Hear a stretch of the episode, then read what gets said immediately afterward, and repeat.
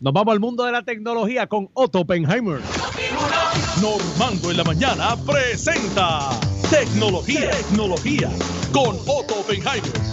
Para Batibiris, Otto, buenos días, Otto. Normando, que te traiga café porque tú estás en las 6 de la mañana todavía, no has despertado. Estoy más o menos en ese swing, ¿sabes? No, no, ya me di cuenta, ya me di cuenta, querido hermano, ¿qué vamos a hacer? Hay que, tú sabes, hay que sacudir el esqueleto. No, hermano, bueno, desde hace muchos días estoy así, pero bueno, te contaré ya en algún momento. Cuéntame qué tenemos tecnológicamente hablando. Oye, Normando, tenemos varias cosas. Resulta que un gracioso ayer le bloqueó eh, la página de internet de tu presidente favorito, Donald Trump. ¿En serio? Sí, señor. Lo, agarraron el site de Donald Trump, le pusieron un letrero que dice This site was size. En otras palabras, esta página fue capturada. Dice, el mundo ha tenido suficientes noticias falsas distribuidas por el presidente Donald J. Trump. Es hora de que el mundo sepa la verdad. Y ahí pues publicaron como un edicto, ¿verdad? De cosas, eh, todas, fíjate, ninguna ofendiendo al presidente, pero sí como atacando, ¿verdad? Lo que ellos alegan que son las mentiras dichas por el presidente de los Estados Unidos, Donald Trump.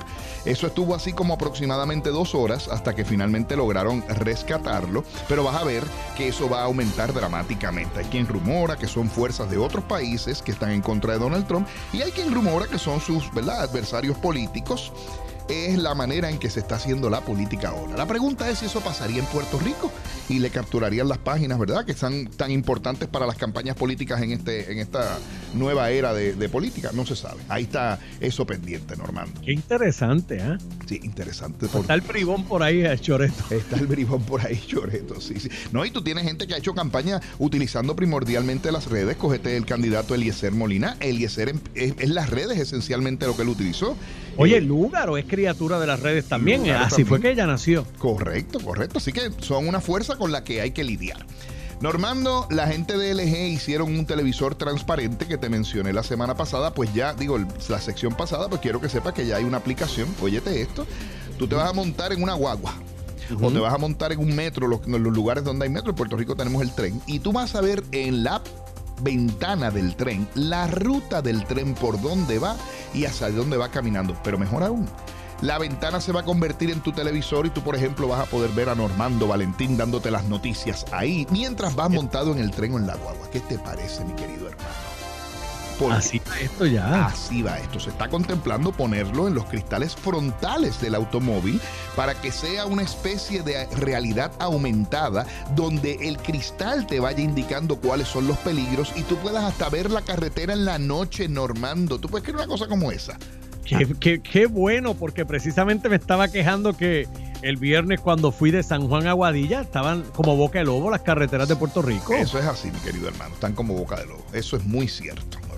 Oye, un individuo se inventó unos zapatos, Normando, y le puso USB a los zapatos alrededor. Entonces, oye la idea. Pues, la idea es que si tú necesitas un puerto USB para conectar varias cosas, te quitas el zapato, lo pones en la mesa, el zapato se conecta a la computadora y... Dios mío, zapato encima de la mesa. Hay inventos y hay inventos que me perdonen. No, no, no. Y la verdad, y por último ya, y esto me da eh, cierta alegría porque creo que es parte de lo que tiene que pasar a nivel mundial, la gente de SpaceX, que es la compañía de Elon Musk, el de Tesla.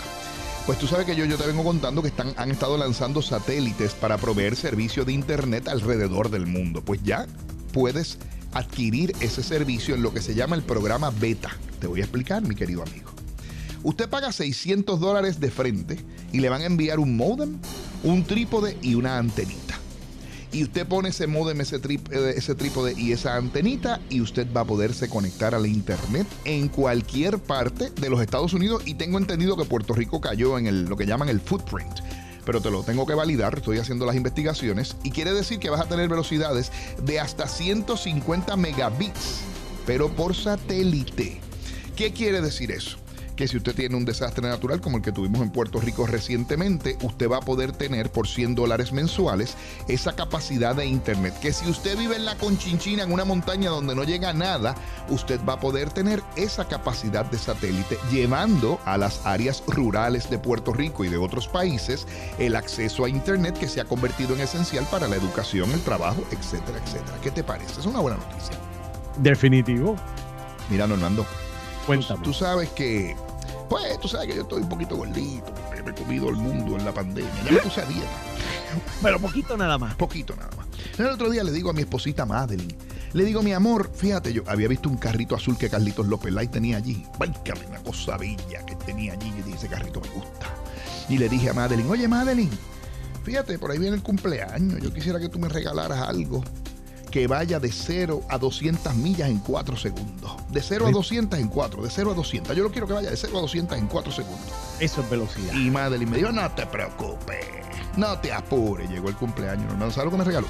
¿Qué te regaló? Una balanza. Me paré en ella, llegué de 0 a 200 libras en 4 segundos. Ahora me la regaló azul. Ah, Otto, vamos. Armando, te veo el viernes si Dios quiere.